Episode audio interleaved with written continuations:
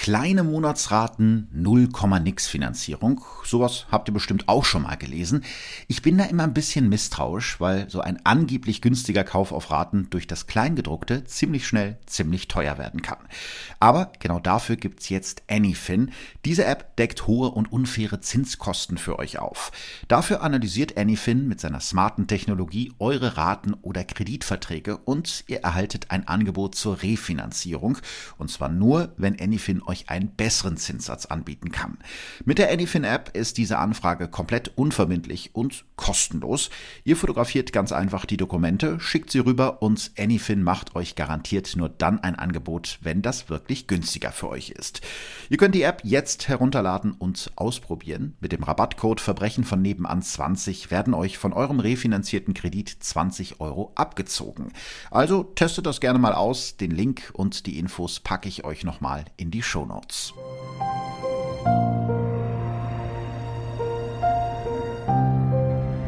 Verbrechen von nebenan. True Crime aus der Nachbarschaft.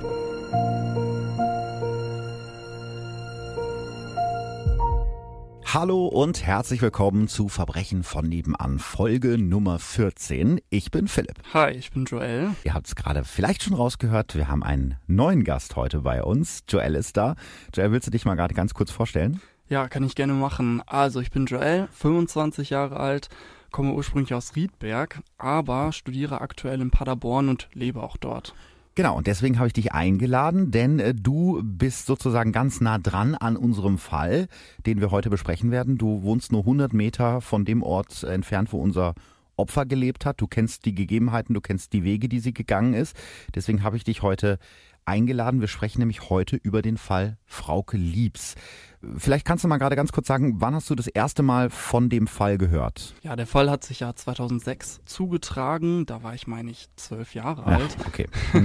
da habe ich dann äh, zu dem Zeitpunkt nicht viel davon mitbekommen.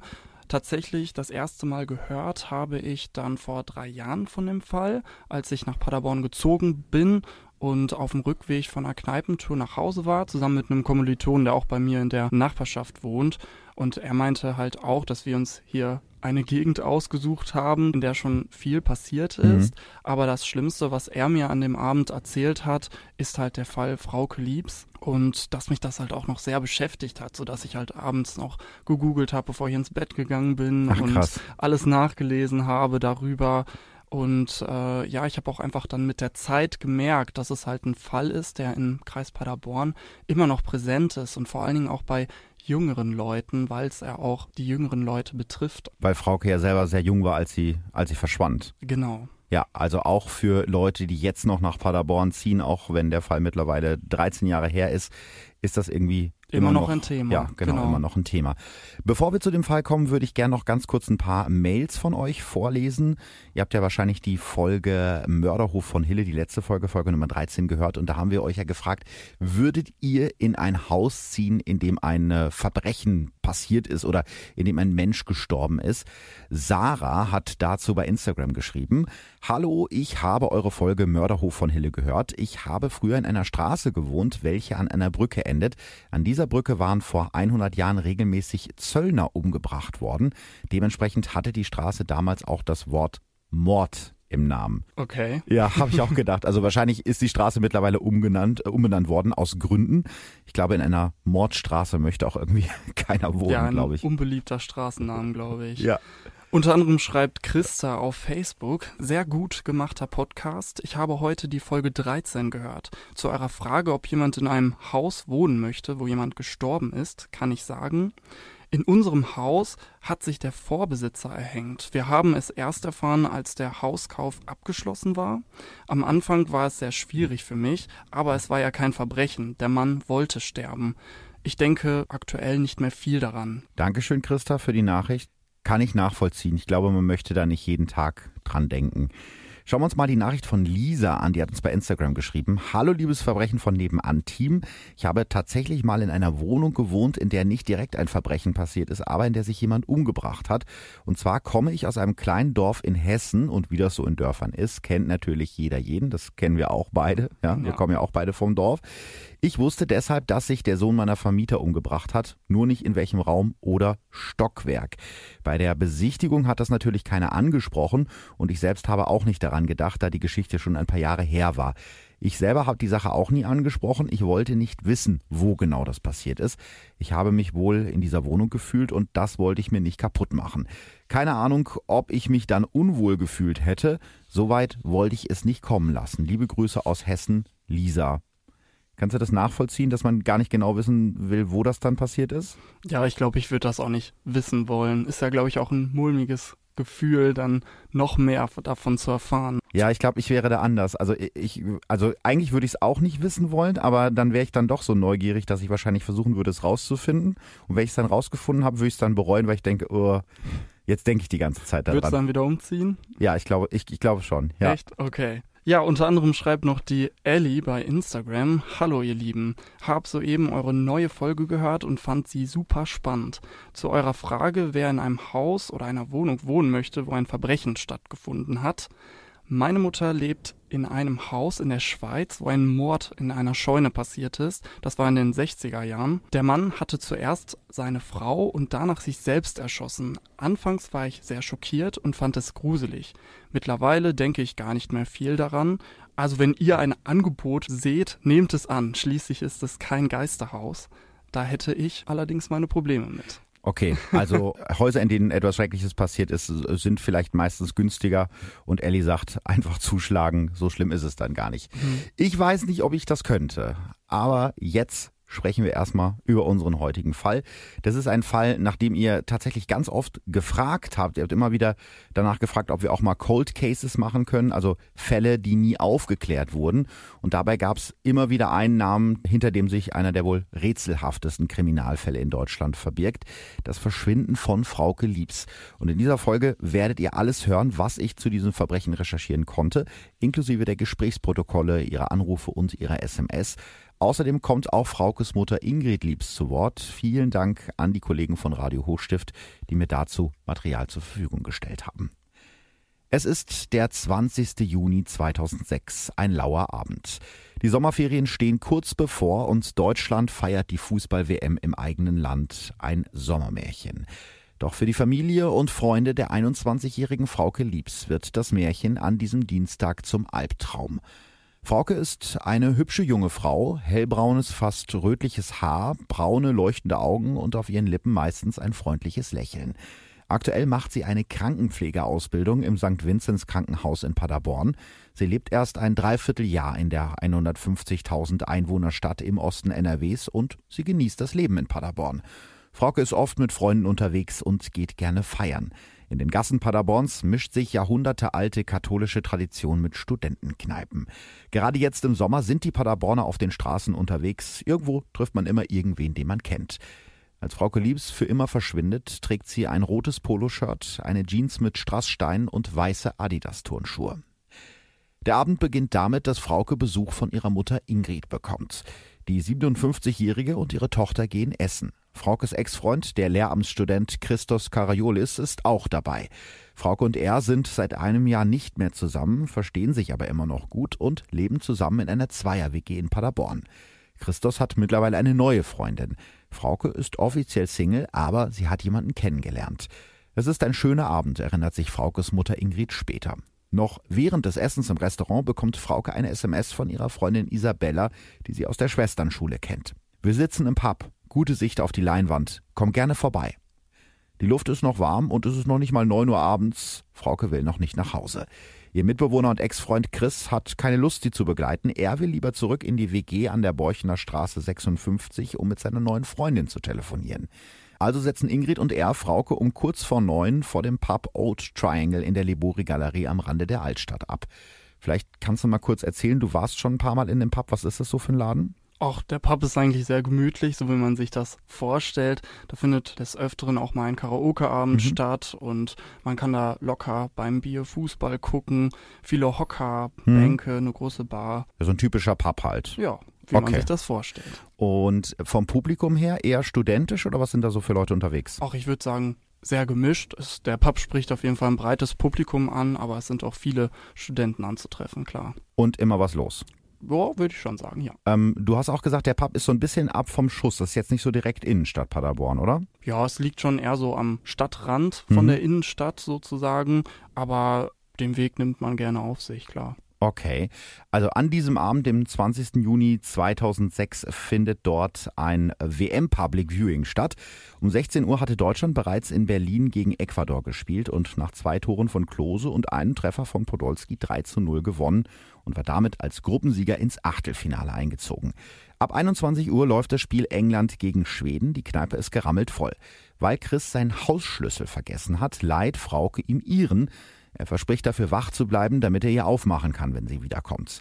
Als die drei sich voneinander verabschieden, wissen sie nicht, dass es für immer ist. Ja, aber ich meine, Frauke war ja ein bisschen abgelenkt an dem Abend und hat sich jetzt nicht so sehr für das Spiel interessiert. Ja, das ist ja. richtig, genau. Eigentlich hängt sie die meiste Zeit am Handy rum und äh, schreibt irgendwie SMS mit Nils. Das ist der beste Freund ihrer Freundin Isabella. Den hatte sie erst vor kurzem kennengelernt. Nils hat an diesem Abend Spätschicht. Die beiden texten sich so viel, dass irgendwann Fraukes Handy-Akku schlapp macht. Isabella, die dasselbe Handy wie Frauke hat, ein Nokia 6230, leiht ihr den Akku ja, das ging damals noch. Ja, ist auch cool, kann man sich heute ja. gar nicht mehr vorstellen. Genau, eigentlich. liebe Kinder von heute, früher ja. konnte man bei so einem Handy einfach hinten das aufschieben und den Akku und die SIM-Karte rausnehmen. Das ist heute alles ein bisschen äh, komplizierter, wenn überhaupt möglich. Frauke ist müde, gähnt oft. Direkt nach dem Spiel will sie nach Hause, damit ihr Mitbewohner nicht so lange auf sie warten muss. Ihre Freundin Isabella bringt Frauke gegen 23 Uhr zur Tür. Morgen werden sie sich in der Schwesternschule wiedersehen, denkt sie zumindest. Frauke hatte nur noch drei Euro im Portemonnaie, sie muss also zu Fuß nach Hause. Aber das ist kein Problem, es sind nicht mal anderthalb Kilometer, die Nacht ist warm und die Paderborner Innenstadt ist voller Menschen. Doch irgendwo auf dieser Viertelstunde Fußweg vom Pub nach Hause trifft Frauke ihren Mörder. Und jetzt kommst äh, du ins Spiel, Joel. Du kommst ja da aus der Nähe, du kennst die Gegend, du hast dir auch mal die Wege angeschaut. Wie kann Frauke denn von diesem Pub äh, am besten oder am schnellsten nach Hause kommen? Ja, es gibt auf jeden Fall unterschiedliche Wege, mhm. die sie hätte nehmen können. Ja, der beste Weg ist eigentlich durch die Innenstadt, die ist immer hell beleuchtet. Allerdings ist das auch ein kleiner Umweg, der mhm. Statt der Viertelstunde dann auch mal 20 bis 25 Minuten dauern kann. Und wir wissen ja, sie wollte möglichst schnell nach Hause, weil sie müde war. Richtig. Dementsprechend schließe ich daraus, dass sie den Pub verlassen hat, Richtung Straße, die nennt sich Liboriberg, und ist dann über die Kasseler Torbrücke gegangen, um die Bahnschienen zu überqueren. Da nach rechts abgebogen, um an der katholischen Hochschule vorbeizugehen mhm. und dann halt eher in die bewohntere Gegend zu kommen, um den Weg weiterzugehen nach Hause. Dabei muss ich allerdings sagen, dass ich abends den Weg ungern gehe, weil der wirklich wenig beleuchtet ist. Mhm. Also sehr viele parkende Autos an der Straße, ein bisschen unübersichtlich und selbst in der bewohnten Gegend ist wenig los auf der Straße. Und es ist auch teilweise relativ dunkel. Ganz genau, ja. Mhm. Das ist also der Weg, der vielleicht nicht der sicherste ist, aber wahrscheinlich der kürzeste. Das müsste der kürzeste sein, klar. Aber es war jetzt, glaube ich, auch der WM-Abend, mhm. hast du gesagt. Ja. Also dann müsste ja viel los gewesen sein. Allerdings ist die Straße, da ist jetzt, glaube ich, nicht ganz so viel los, mhm. würde ich jetzt sagen. Okay. Ja. ja, das ist nämlich auch eines der Probleme später für die Ermittler. Ab dem Moment, wo Frauke den Pub verlässt, verliert sich die Spur. Das heißt, die Ermittler wissen nicht, welchen der mehreren möglichen Wege Frauke genommen hat. Das heißt, sie wissen nicht genau, wo Frauke verschwindet. Das macht die Ermittlung auch so schwierig. Vielleicht ähm, sprechen wir kurz mal über Frauke Liebs selber. Sie wird am 21. Februar 1985 geboren. Ihre Mutter Ingrid ist Schulleiterin am städtischen Gymnasium in Bad Driburg, 30 Kilometer von Paderborn entfernt. Fraukes Vater Klaus ist Zahnarzt in Espelkamp bei Herford. Frauke hat einen Bruder Frank und eine Schwester Karin, die Zahnmedizin studiert. Frauke weiß schon recht früh, dass sie in ihrem Job später mit Menschen arbeiten will. Manche sagen, sie hat ein Helfersyndrom. Mit 16 trifft sie auf einer Party ihren späteren Freund Christos, dessen Bruder sie schon seit dem Kindergarten kennt. Die beiden bleiben vier Jahre zusammen, dann trennen sie sich. An einem Berufskolleg in Bielefeld macht Frauke Abitur, verbunden mit einer Ausbildung zur Erzieherin. In einer Behinderteneinrichtung macht sie ihr Anerkennungsjahr als Erzieherin, findet aber nicht sofort eine Stelle in dem Job. Deshalb zieht sie nach Paderborn, um dort eine Ausbildung zur Krankenpflegerin am Paderborner St. Vinzenz Hospital zu machen. Sie zieht mit Christos zusammen, mit dem sie zu diesem Zeitpunkt ein Jahr auseinander ist und der in Paderborn Englisch und Geschichte auf Lehramt studiert. Ihre Mutter hat Zweifel, ob eine WG mit dem Ex eine gute Idee ist, aber Frauke hat keine Lust, in ein Schwesternwohnheim zu ziehen. Freunde beschreiben sie als fröhlich und offen, sie lernt schnell neue Leute kennen. Ich habe da ein paar Zitate aus ihrer Abi-Zeitung gefunden, die Frauke, glaube ich, ganz gut beschreiben. Vielleicht kannst du die mal gerade vorlesen. Ja, klar. Also Patient, Frauke Liebs, Diagnose Redefreude und Lästeritis. Krankheitsbild, wirbelwindiges Verhalten, Libido, wenn sie am Wochenende genug Party hat, wenn sie Auto fahren darf, sich Shopping macht und wenn sie Brote teilen darf, identifiziert sich mit ihrem Handy. Ja, das wird später noch wichtig. Was würdest du jetzt sagen, so vom Eindruck von dem, was du da gelesen hast? Sie scheint ein sehr offener, freundlicher Typ irgendwie zu sein. Ja, auf jeden Fall sehr aufgeschlossen, lebensfroh. Mhm. So würde ich das auch sehen, ja. Ja, und wir wissen, dass Frauke gegen 23 Uhr den Pub verlassen hat. Weißt du, was in der Zwischenzeit passiert ist? Ja, das wissen wir. Ihr Mitbewohner und Ex-Freund Chris liegt in der Zwischenzeit auf seinem Zimmer und schaut Fernsehen. Sorgen macht er sich zu diesem Zeitpunkt keine. Frauke wird wohl noch ein bisschen im Pub bleiben, denkt er. Um 0.49 Uhr, also fast zwei Stunden nachdem Frauke das letzte Mal gesehen wurde, bekommt er eine SMS von ihr. Und um das jetzt ein bisschen besser deutlich zu machen, wer jetzt genau spricht, haben wir die SMS und die späteren Anrufe von Frauke aus den Gedächtnisprotokollen nachvertont. Komme später. Das Spiel war lustig. Nicht gegen England. Smiley, HDGDL, bis später. Aber jetzt muss ich gerade noch fragen, ja. war der Akku nicht leer? Also wie hat sie jetzt da überhaupt eine SMS schreiben können? Ja, das ist tatsächlich komisch. Wir haben es ja gerade schon gesagt, sie musste sich ja während äh, des Spiels im Pub bei ihrer Freundin Isabella kurzzeitig den Akku leihen um mhm. überhaupt SMS schreiben zu können, weil ihr Akku ja leer war. Dann hat sie Isabella den Akku wiedergegeben und hat dann den Pub verlassen. Das heißt, die Ermittler gehen davon aus, dass derjenige, der Frauke mitgenommen hat, ihr entweder die Möglichkeit gegeben hat, ihr Handy aufzuladen oder dass vielleicht ihre SIM-Karte einfach in ein anderes Handy äh, übertragen wurde und von einem anderen Handy halt geschrieben wurde mit ihrer SIM-Karte. Also kann man davon ausgehen, dass die SMS im Beisein des Entführers geschrieben wurde? Ja, davon gehen die Ermittler aus, weil Frauke hätte ja gar keine andere Möglichkeit gehabt, rein technisch eine SMS zu schreiben, weil ihr Handy ja leer war. Das heißt, sie muss bei jemandem gewesen sein, der ihr praktisch geholfen hat, das Handy aufzuladen oder die SIM-Karte irgendwo anders reinzutun. Aber die Ermittler gehen auch davon aus, dass diese SMS von Frauke selber kam. Also dass nicht okay. der Entführer die geschrieben hat, sondern Frauke wirklich selbst und dass sie zu dem Zeitpunkt auch noch nicht geahnt hat, dass sie in einer Gefahr steckt, weil diese SMS völlig normal und auch völlig authentisch klingt. Denn Frauke und Christus hatten vorher halt immer Scherze darüber gemacht, dass äh, sie halt nicht wollten, dass Deutschland dann später gegen England spielen muss. Durch dieses Spiel war klar, Deutschland muss später nicht gegen England spielen. Das sind halt Sachen, die ja eigentlich nur Frauke weiß. Ja, und auch klar. die Art, wie es halt geschrieben ist, weist darauf hin, dass Frauke die halt selber geschrieben hat und zu dem Zeitpunkt eben noch nicht wusste, dass sie in Gefahr steckt. Die SMS klingt also völlig normal und genauso formuliert, wie Frauke sie auch geschrieben hätte. Aber Frauke kommt an diesem Abend nicht nach Hause, das wissen wir ja. Mhm. Wann fällt denn ihr Verschwinden überhaupt auf? Direkt am nächsten Morgen um 8 äh, Uhr in der Schwesternschule. Ihre Freundin Isabella wartet vergeblich auf Frauke. Ihr Platz direkt gegenüber bleibt leer. Sie fragt die Lehrerin, ob Frauke sich krank gemeldet hätte. Die weiß aber von nichts. Nach der ersten Stunde gegen kurz vor neun ruft Isabella Chris in der WG an, der zu diesem Zeitpunkt noch schläft. Als Chris in Fraukes Zimmer geht, um nach ihr zu schauen, sieht er, dass ihr Bett gemacht und unbenutzt ist. Ihm ist sofort klar, dass etwas passiert sein muss, denn Frauke wäre nie über Nacht weggeblieben, ohne Bescheid zu geben. Er informiert Fraukes Mutter Ingrid und telefoniert direkt die Krankenhäuser der Umgebung ab, ohne Ergebnis. Ingrid Liebs wendet sich währenddessen an die Polizei in Bad Driburg, um Frauke als vermisst zu melden, aber die Beamten weigern sich. Darüber hatten wir ja schon in der letzten Folge vom Mörderhof von Hille gesprochen. Eine erwachsene Person kann sich in Deutschland eigentlich überall aufhalten, wo sie möchte. Natürlich auch ohne ihrer Familie oder ihren Freunden Bescheid zu sagen. Die Polizei ermittelt nur, wenn sie eine Straftat vermutet und das tun die Beamten eben zu diesem Zeitpunkt noch nicht.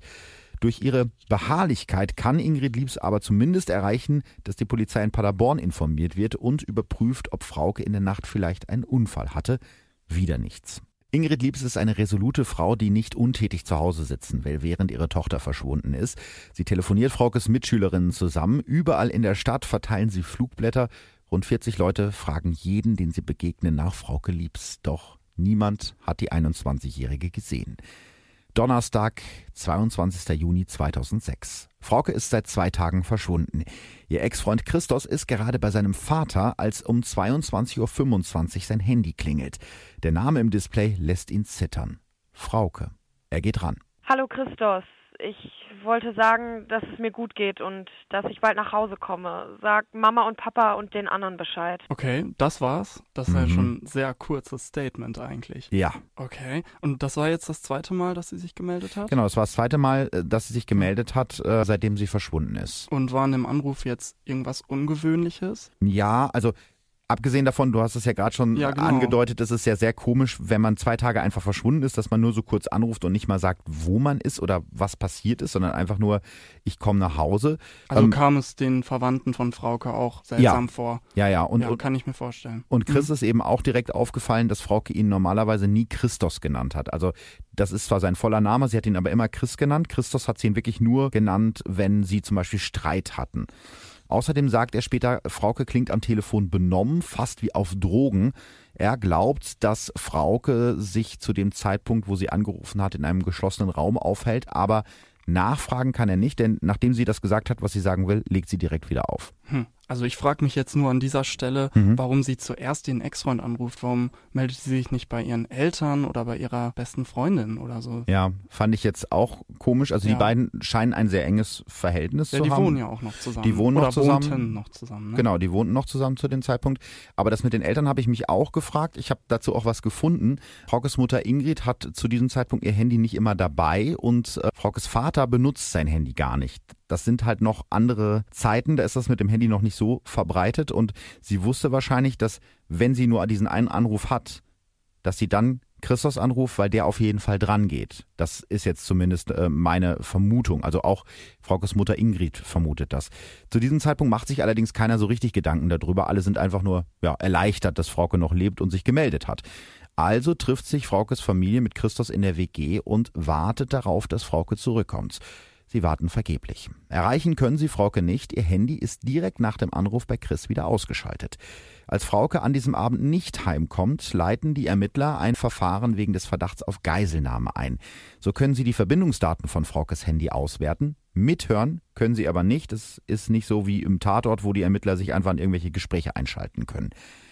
Allerdings können die Ermittler zumindest die Funkzellen bestimmen, in denen sich Fraukes Handy zu den Zeiten eingeloggt hat, als es eingeschaltet war. Und das wird später noch wichtig werden. Einen Tag später, am Freitag, den 23. Juni um 23.04 Uhr, meldet sich Frauke per SMS wieder bei Chris. Ich komme heute zurück nach Hause. Bin in Paderborn, HDGDL. Chris ruft sofort Fraukes Mutter Ingrid an, um ihr Bescheid zu sagen.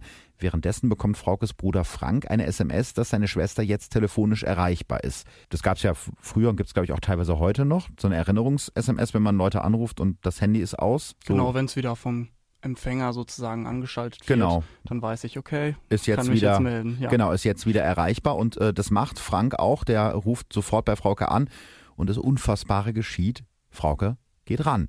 Ihre Stimme klingt klar, aber was sie sagt, ergibt keinen Sinn.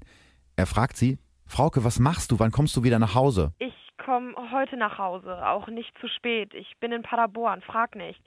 Ich komme nach Hause. Wo bist du denn? Kann ich nicht sagen. Okay, also das klingt ja schon irgendwie seltsam. Mhm. Also diese kurzen, abgehackten Mhm. Sätze. Und ich frage mich jetzt auch irgendwie, darf sie das nicht sagen, wo sie ist? Oder kann sie es auch vielleicht nicht sagen? Also irgendwie, ich finde diese Konversation irgendwie komisch. Ja, also es könnte ja sein, dass sie es nicht sagen kann, weil sie es wirklich nicht weiß, wo sie ist. Ja, Oder weil sie es eben nicht sagen darf.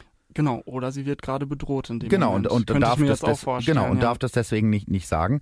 Das ist eben genau die Frage, was ist da der Hintergrund? Äh, Währenddessen wartet Fraukes Mutter wieder mit Christos zusammen in der Wohnung. Auch Fraukes Vater Klaus ist dabei. Wieder warten sie vergeblich. Dass Frauke sich so regelmäßig meldet äh, per SMS und Anruf ist für die Ermittlungen ein Problem. Kannst du dir vorstellen, warum? Ja, also man kann ja davon ausgehen, dass sie dann freiwillig weggegangen ist und ja. Ja, genau das ist es. Also das klingt jetzt erstmal für die Ermittler nicht nach einer Entführung. Die denken ja richtig, gut, Ja. Äh, der scheint sehr gut zu gehen, die meldet sich regelmäßig. Das wäre bei einer Entführung nicht so. Äh, Ja, es gibt außerdem keine Lösegeldforderung, was ja auch gegen eine Entführung spricht. Vielleicht äh, hat Frauke sich also einfach eine Auszeit genommen. Zu diesem Zeitpunkt glauben viele bei der Polizei, dass Frauke freiwillig verschwunden ist.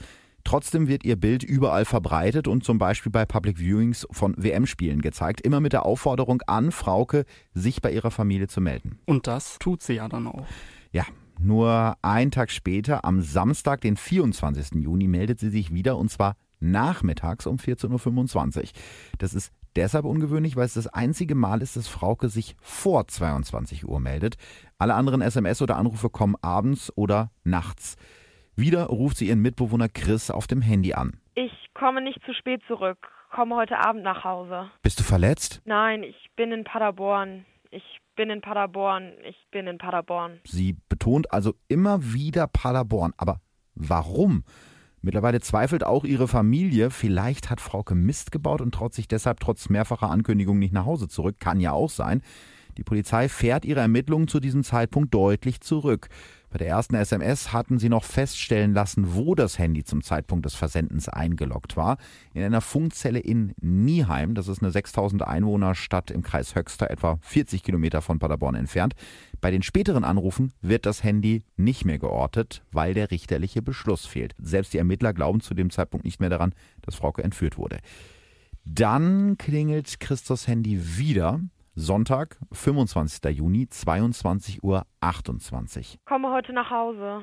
Bist du in Gefahr? Nein. Warum bist du gestern nicht nach Hause gekommen? Kann ich dir erklären. Wo bist du? Erkläre ich dir, wenn ich zu Hause bin. Oh Gott, also das stelle ich mir jetzt irgendwie total nervenzehrend vor, Mhm. weil man macht sich totale Sorgen, dann wird sich immer so spät gemeldet Mhm. und man bekommt immer noch die Info, man kommt heute noch nach Hause und es passiert einfach nicht. Also, Ich würde wahnsinnig werden ja klar, am Telefon. auf jeden Fall. Weil, wenn dann die einfach nicht auf meine Fragen antwortet oder so. Aber vermutlich, weil sie zu dem Zeitpunkt sich ja selber nicht so sicher sind, ob Frauke nicht vielleicht freiwillig verschwunden ist, weil sie irgendwas ausgefressen hat oder so, wollen sie dann bestimmt sie auch nicht zu sehr unter Druck setzen, dass sie dann gar nicht wiederkommt. Ich könnte mir vorstellen, das ist zu dem Zeitpunkt irgendwie der Gedanke. Ja, du hast es gerade schon gesagt, die Antworten von Frauke sind sehr, sehr rätselhaft. Chris überlegt sich deshalb für den nächsten Anruf eine andere Strategie. Er will weniger Fragen stellen, keinen Druck ausüben, Frauke reden lassen. Und äh, Ingrid Liebs versucht auch noch ein Diktiergerät zu kaufen, vergeblich. Am Montag warten alle gemeinsam in der WG darauf, dass Frauke anruft. Bisher hat sie sich ja jeden Tag gemeldet. Also seitdem sie verschwunden ist, jeden Tag ein Anruf oder eine SMS. Doch dieses Mal bleiben die Handys stumm. Erst am Dienstag, den 27. Juni um 23.24 Uhr ruft Frauke wieder an.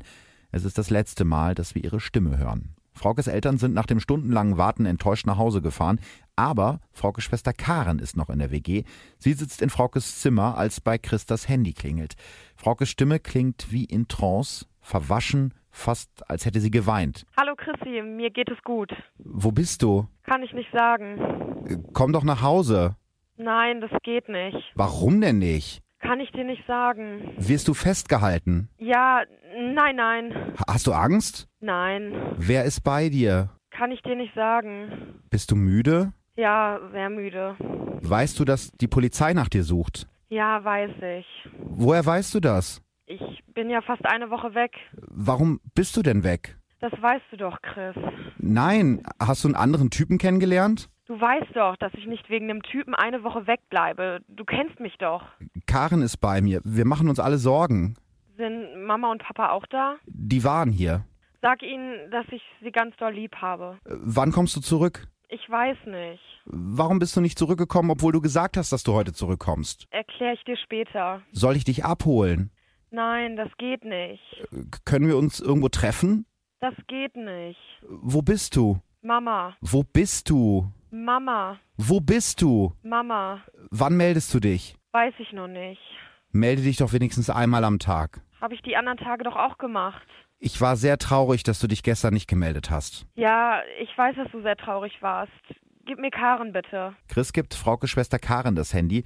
Ohne ihre Schwester zu begrüßen, fängt Frauke direkt an zu reden. Bitte frag mich nicht aus. Hast du Angst, nach Hause zu kommen? Nein, Wir räumen auch die Wohnung und, und keiner fragt dich, was passiert ist. Komm doch wieder. das, das geht nicht. Ich lebe noch.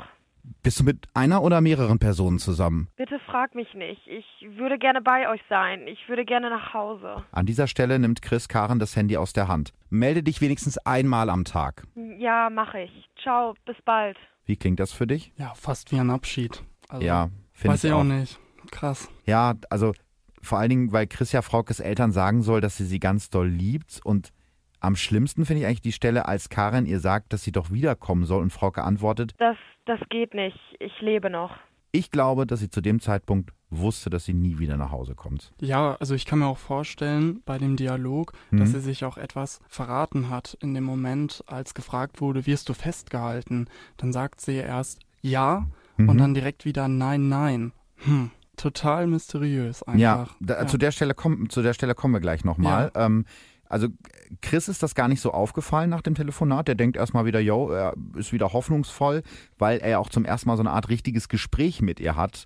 Und das hat fast fünf Minuten gedauert. Doch alles, was danach kommt, ist Stille. Und dann etwas, das noch viel schrecklicher ist als Stille. Während Deutschland weiter im Sommermärchen 2006 lebt, suchen Fraukes Familie und ihr Ex-Freund immer verzweifelter nach der 21-Jährigen. Sie verteilen Flugblätter, machen Druck auf die Polizei, doch die glaubt zu diesem Zeitpunkt immer noch, dass Frauke freiwillig weg ist. Ingrid Liebs spricht mit Sektenbeauftragten und Drogenberatungsstellen, engagiert sogar einen Privatdetektiv, der aber nur Geld kostet und nichts herausfindet.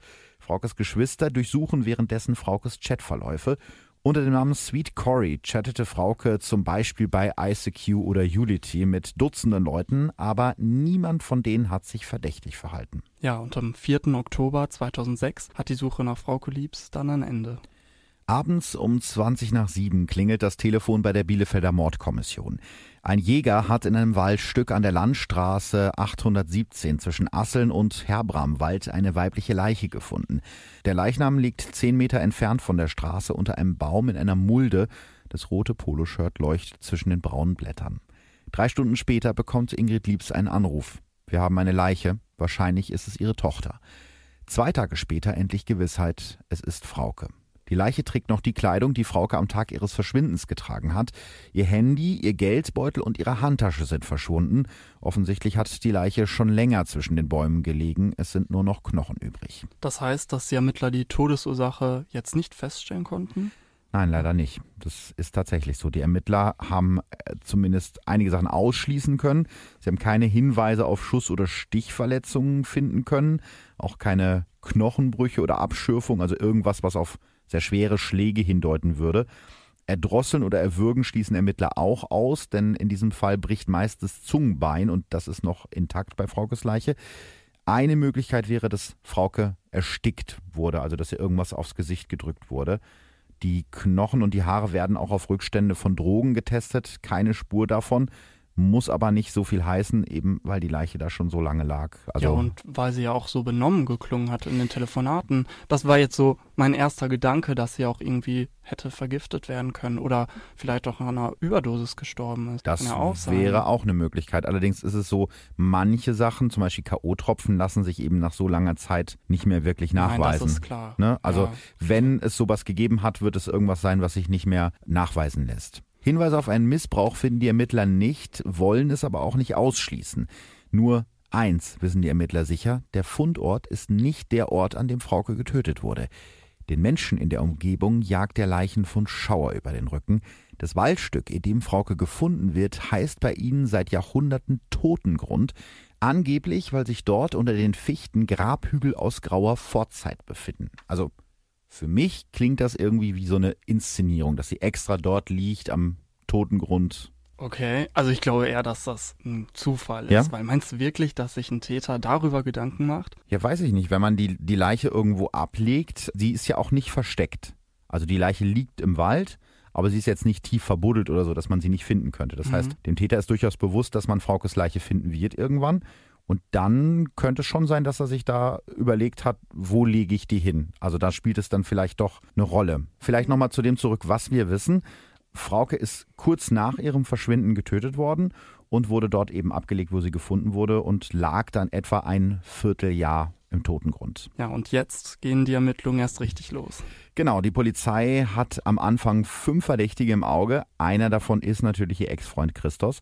Der sagt später, zum Glück war beim letzten Anruf Fraukes Schwester dabei, sonst war er ja immer alleine, wenn Frauke anruft. Rein theoretisch hätte er sich also mit Fraukes Handy selber anrufen können. Aber Christus hat ein lupenreines Alibi. Als nächstes gerät Nils in den Fokus der Ermittlungen. Mit dem 32-Jährigen hatte Frauke sich in dem Abend im Pub ganze Zeit, die ganze Zeit SMS geschrieben. Zwei Tage vor ihrem Verschwinden war mit Frauke picknicken.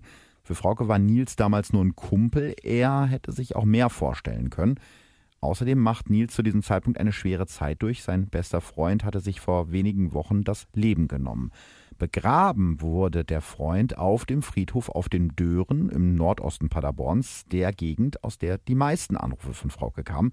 Als äh, Frauke ihm vor dem Verschwinden, also als sie noch im Pub sitzt, schreibt, sie wolle mit einer Freundin für ihn kochen, antwortet Nils, gerne, aber dann müsste er auch was Vernünftiges anhaben. Also vielleicht ein sexuelles Motiv, das zumindest okay, ja. vermuten genau die Ermittler. Ja. ja gut, aber er wusste ja zu dem Zeitpunkt nicht, dass Frauke später verschwindet, wenn wir nicht davon ausgehen, dass er der Täter ist. Also es könnte jetzt auch einfach nur so ein harmloser Scherz gewesen sein. Ja, denke ich auch. Ne? Also es gibt da ganz viele Gerüchte, wenn man sich diese Foren anguckt. Ähm, da hat zum Beispiel einer geschrieben, ja, der Kumpel von dem Nils hat sich bestimmt umgebracht, weil der schwul war, weil die beiden miteinander schwul waren und dann hat Nils einen Hass auf Frauen entwickelt deswegen. Also da gibt es wirklich die, die allerirrsten Theorien. Es gibt zwar eben diese paar Hinweise, die auf Nils als Täter hinweisen und ja, ich habe es ja gerade schon gesagt, noch heute liest man in den verschiedensten Foren die krassesten Gerüchte über ihn. Aber er war es nicht. Nein, er war es nicht. Zumindest haben ihn die Ermittler ganz klar als Verdächtigen ausgeschlossen. Während der meisten Anrufe war Nils nachgewiesenermaßen arbeiten oder hatte gerade Feierabend gemacht und nicht genug Zeit, zu den Orten zu kommen, von denen die Anrufe von Frauke kamen. Also es ist rein physikalisch nicht möglich, dass Nils der Täter ist. Trotzdem durchsuchen die Ermittler sein Auto nach Faserspuren und setzen sogar Leichenspürhunde ein. Nichts. Gibt es da nicht noch die Theorie über einen britischen Soldaten, der als Täter in Frage kommt? Also ich meine, dass ich darüber gelesen habe, als ich mich ja. da informiert habe. Ja, ja, die, die Theorie gibt's. Die hat ähm, zum Beispiel Fraukes Mutter Ingrid Liebs in den Raum geworfen. Paderborn war zu dem Zeitpunkt einer der größten Standorte der britischen Armee in Deutschland. 23.000 britische Soldaten waren in Deutschland stationiert, als Frauke verschwand, ungefähr 4.000 davon in Paderborn. Und der Pub Old Triangle ist natürlich eine beliebte Kneipe, auch bei Soldaten. An dem Abend hat England gespielt und einer der Anrufe von Frauke kam aus Sennelager. Dort befindet sich 2006 eine große britische Kaserne. Um auch dieser Spur nachzugehen, bittet die deutsche Mordkommission die SIB, die Special Investigation Branch, also die britische Kriminalpolizei für Militärangehörige, um Hilfe. Die befragen dann auch britische Soldaten ohne Ergebnis. Insgesamt 100 Personen, mit denen Frauke gechattet oder gemailt hat, werden von der Polizei überprüft. Wir haben ja gerade schon darüber gesprochen, dass sie bei ICQ und bei Unity unterwegs war.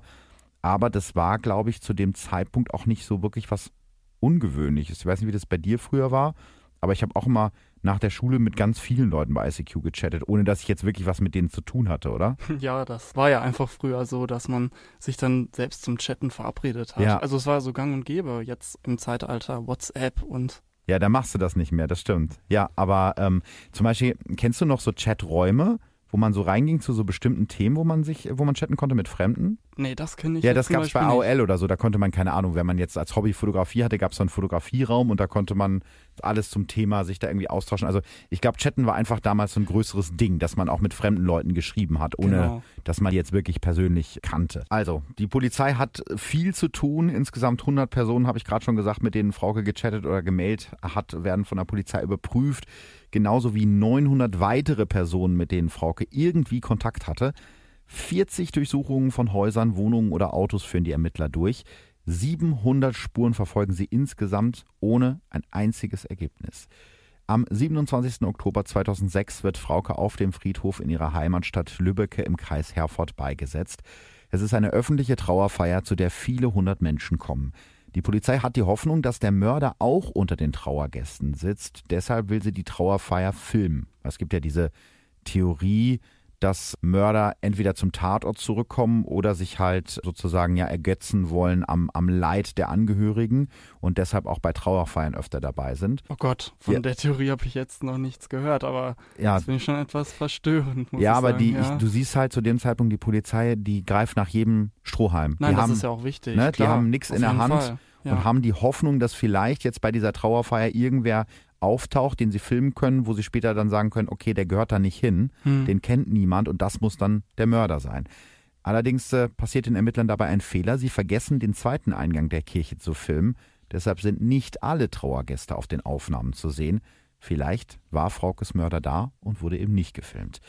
Die Mordkommission versucht immer wieder über die Medien noch mögliche Zeugen zu finden. Der Fall ist zum Beispiel im November 2006 Thema bei Aktenzeichen XY ungelöst. Auch RTL 2 oder Sat 1 berichten über den Fall. Eine heiße Spur gibt es bis heute nicht. 2016 kommt dann nochmal Bewegung in den Fall. Ganz Deutschland ist schockiert vom Horrorhaus von Höxter, einem heruntergekommenen Haus, in dem Wilfried und Angelika W. seit Jahren Frauen gefangen gehalten und gequält haben. Zwei der Frauen sterben an den Folgen der Misshandlungen. Die beiden haben ihre Opfer immer wieder dazu gezwungen, ihren Angehörigen per SMS oder Brief vorzugaukeln, dass es ihnen gut geht. Erinnerungen an Fraukes Anrufe und SMS werden wach. Außerdem hat Wilfried W. zu dem Zeitpunkt, als Frauke verschwand, in Schlangen gewohnt. Das ist ein kleines Dorf im Kreis Lippe, nur wenige Kilometer von Nieheim entfernt, der Gegend, in der Frauke mutmaßlich gefangen gehalten wurde. Fraukes Mutter Ingrid Liebs sagt damals zu dieser vermeintlich neuen Spur bei Radio Hochstift. Auf der einen Seite wäre ich natürlich froh, wenn ich wüsste, was passiert ist und warum das passiert ist. Auf der anderen Seite habe ich natürlich Bauchschmerzen, wenn ich an dieses Pärchen denke, wenn ich an den Wilfried W. mit seinen offensichtlich abartigen Veranlagungen denke, dann weiß ich nicht, ob ich mir gerade das als Aufklärung wünschen sollte. Das finde ich ganz interessant, weil äh, Ingrid Liebs ja einerseits sagt, dieses, dieses nicht zu wissen, was mit Frauke passiert ist, diese Unwissenheit ist ganz schlimm, aber sie hofft trotzdem, dass äh, Wilfried W. eben nicht der Täter ist, weil man so viel über dieses Paar weiß und weiß, wie grausam die zu ihren Opfern waren. Also klar, das kann ich mir vorstellen, dass man sich da als Mutter, alles ist ja schon schlimm. Mhm. Ne? Und dann zu wissen, dass deine Tochter da, die haben die ja gefoltert. Ja, klar, die haben die ist gefoltert, ja. schlimm. Ja, Einfach, also sie, ja. sie hofft sozusagen, äh, dass äh, der Täter äh, jemand anderes ist, damit Frauke nicht so lange leiden, leiden muss. musste, genau. Genau, ähm, ist auch tatsächlich so, diese Spur zu dem Folterpaar von Höxter stellt sich nach einiger Zeit als falsch heraus. Die Ermittler können keine Hinweise darauf finden, dass Wilfried W. hinter dem Mord von Frauke Liebs steckt. Und ich glaube, das ist ganz wichtig, das an dieser Stelle nochmal zu unterstreichen, weil im Internet geistert immer noch das Gerücht, die beiden könnten es gewesen sein. Nein, das ist definitiv nicht möglich. Der Fall könnte auch 13 Jahre nach Fraukes Verschwinden für immer ungeklärt bleiben.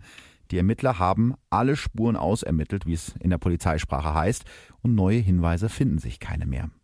Es gibt Fälle, die sind auf gut Deutsch einfach beschissen, sagt der damalige Leiter der Mordkommission Ralf Östermann später in einem Interview. Heute erinnert nur ein kleines braunes Holzkreuz mit ihrem Vornamen darauf an der L817 zwischen Asseln und dem Herbramwald an das Mädchen, das mitten im Sommermärchen für immer verschwand. Wenn man von dort ein paar Schritte in den Wald geht, stehen heute noch Kerzen und kleine Fotos von Frauke unter dem Baum, unter dem man ihre Leiche fand.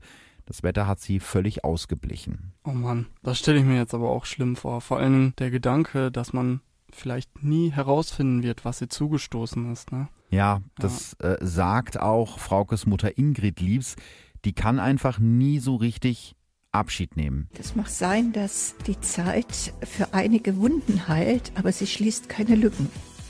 Und die Lücke, die durch Fraukes Tod entstanden ist, die bleibt, die wird auch als solche empfunden, nicht nur von mir, auch von den Geschwistern.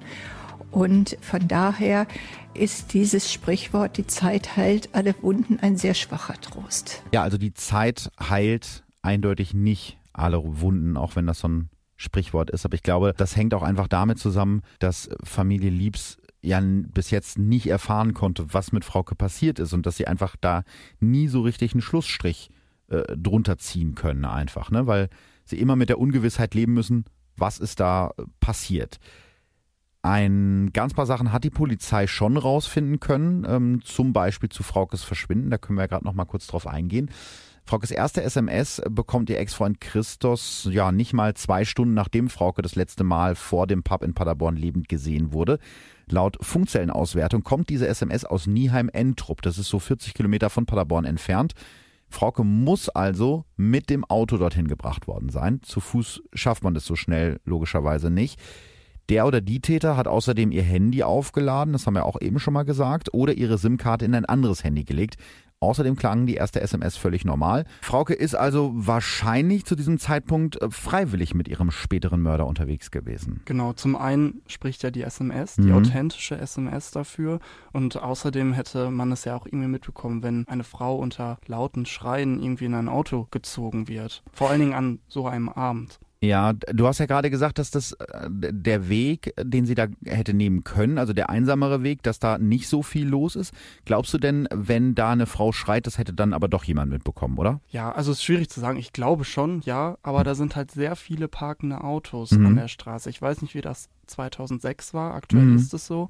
Aber das geht ja auch schnell, kann ich mir vorstellen. Theoretisch Wenn geht du das vom schnell. Bürgersteig in das Auto gezogen wirst, so Hand viel auf schreien, den Mund. Genau, so viel schreien kannst du da gar nicht. Ja, das könnte, könnte tatsächlich sein. Das sind ja alles auch Spekulationen jetzt ja, nur, ne? Ja, das stimmt. Also, wie gesagt, die Stadt war zu diesem Zeitpunkt voller Menschen. Was aber einfach seltsam ist, niemand, niemand hat Frauke gesehen von dem Zeitpunkt an, wo sie den Pub verlassen hat obwohl Tausende von Menschen auf den Straßen gewesen sind. Keiner weiß, wo sie hergegangen ist an diesem Abend.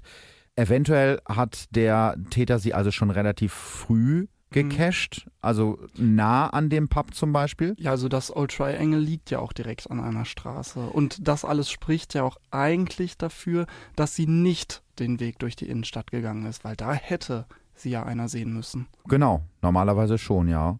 Und ähm, was ja auch äh, noch eigentlich äh, ja das größte Rätsel dieses Falles ist, dass die SMS und die Anrufe immer von unterschiedlichen Ecken äh, Paderborns kamen. Ne? Die erste SMS kam aus Nieheim, dann äh, Sennelager im Norden von Paderborn, dann gleich mehrere Anrufe aus dem äh, Gewerbegebiet auf dem Dören, das ist im Osten von Paderborn, und dann ein Anruf aus der Nähe des Industriegebietes Mönkelow, das äh, ist am südlichen Ende der Borchener Straße, also da wo sich die WG von Frauke und Christos befand. Und der letzte Anruf von Frauke, der kam dann ebenfalls aus Nieheim. Also es sind ja jetzt schon viele unterschiedliche mhm. Orte, woraus sich schließen lässt, dass Frauke halt auch von ihrem Entführer durch die Gegend gefahren wurde. Ja. ja. Also eine Möglichkeit wäre, dass der Täter Frauke irgendwo im Raum Nieheim gefangen gehalten hat und dann mit ihr rumgefahren ist und sie immer von woanders aus hat anrufen lassen, um eben falsche Spuren zu legen. Dafür spricht ja auch, dass die Anrufe eben bis auf einen, das hatten wir auch eben gesagt, immer spät abends kamen, zu einer Zeit, wo wenig Menschen auf den Straßen unterwegs sind. Das glauben auch die Fallanalytiker. Sie gehen davon aus, dass der Mörder von Frau Kalips ein Einzeltäter ist, der irgendeinen Bezug zum Raum Nieheim hat und sich dort auskennt. Also vielleicht jemand, der dort mal gewohnt hat, der dort Freunde oder Verwandte hat oder der vielleicht immer noch da wohnt. Allerdings äh, liegt dieser Funkmast in Nieheim auch sehr hoch und äh, deckt da einen Bereich im Radius von 15 Kilometern ab. Also kann man jetzt nicht genau sagen, in dem und dem Haus oder Nein. ähnliches. Also so genau war es nicht. So genau ja. war es nicht. Du kannst ja, also bei dieser Funkzellenauswertung ist es natürlich sowieso immer so, die können halt nur sagen, in dem und dem Radius hat sich das Handy befunden. In Städten sind die Funkzellen sehr nah beieinander. Das heißt, da kann man mhm. dann schon sagen, der und der Häuserblock. Etwas präziser. Etwas ja, präziser, mhm. aber gerade auf dem Land, wo es dann nur einen Funkmast gibt, ist es halt ein riesiger Radius. In Nieheim ist ja auch, äh, da gibt's Häuser, da gibt's Industriegebiete, da gibt's vielleicht auch Ferienhäuser das kann man natürlich auch nicht alles einfach nur so auf Verdacht durchsuchen. Ne? Also könnte es sein, dass Frauke nur an einem Ort festgehalten ja. worden ist, aber für diese Anrufe durch die Gegend gefahren genau. wurde. Genau, das ist eben das, was die Ermittler vermuten, weil eben der erste Anruf auch oder die erste SMS aus Nieheim kam mhm. und der Entführer dann zu irgendeinem Zeitpunkt gemerkt hat, okay, die wird gesucht obwohl sie sich ja gemeldet hat. Vielleicht war das seine Taktik, damit nicht nach ihr gesucht wird.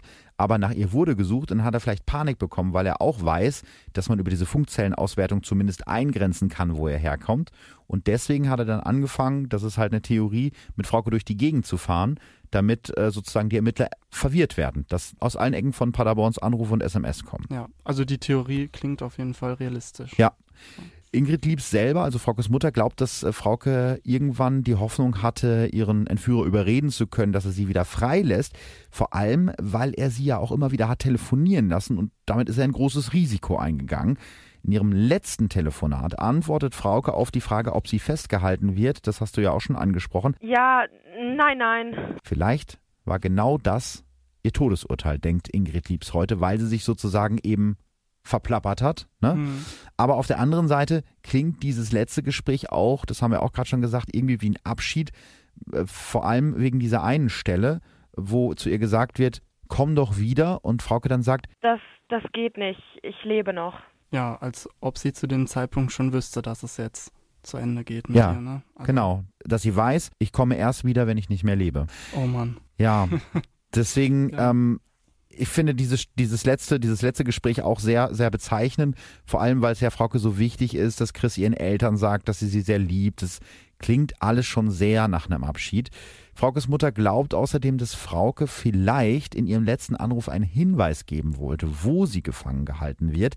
Als Chris sie nämlich fragt, wo sie gerade ist, antwortet Frauke immer wieder mit Mama, Mehrfach. Sie hat ja dreimal gesagt, wo bist du? Mama. Wo bist du? Mama. Warum? Was könnte das bedeuten? Also Ingrid Lieb selber glaubt, ähm, dass das vielleicht was mit ihrer Arbeitsstelle zu tun hat. Sie arbeitet ja in Bad Driburg, das ist 30 Kilometer von Paderborn entfernt. Und dort lebt sie auch unter der Woche in einer Dienstwohnung. Also vielleicht war Frauke irgendwo dort in der Nähe, wo sie ihren letzten Anruf abgesetzt hat. Auch der Ort, an dem Fraukes Leiche später gefunden wird, liegt keine zehn Minuten mit dem Auto entfernt von Bad Driburg. Also ich glaube, das Schlimme ist, jetzt auch für die Ermittler oder auch für die Angehörigen, je öfter man diese Anrufe und SMS durchgeht, desto mehr Hinweise glaubt man da ja vielleicht auch drin zu sehen. Also man interpretiert dann bestimmt irgendwie auch was da rein, was da vielleicht gar nicht gewesen ist aus lauter Verzweiflung, dass man denkt, man muss noch irgendwie was finden. Für alle, die Frauke kannten, muss das Leben irgendwie weitergehen. Ihre Eltern haben sich mittlerweile getrennt. Die Ehe ist an der Trauer und an der Ungewissheit zerbrochen. Die letzte Hoffnung von Ingrid Liebs ist, dass der Täter eines Tages ein schlechtes Gewissen bekommt. Glaubst du, dass das irgendwann passiert? Kannst du dir das vorstellen? Puh. Schwierig, ne? Ja, das ist sehr schwierig zu sagen, weil es gibt so viele unterschiedliche Persönlichkeiten Mhm. und Vor allen Dingen, weil derjenige ja auch so lange damit durchgekommen ist, ne? Also es gäbe jetzt sozusagen keinen Grund, an die Öffentlichkeit zu gehen. Ich könnte mir auch ehrlich gesagt gut vorstellen, dass derjenige gerade diesen Podcast hört. meinst du wirklich? Ja, ich glaube das schon. Ingrid Liebs hofft weiter, dass der Täter oder irgendjemand, der etwas über die Tat weiß, doch noch auspackt.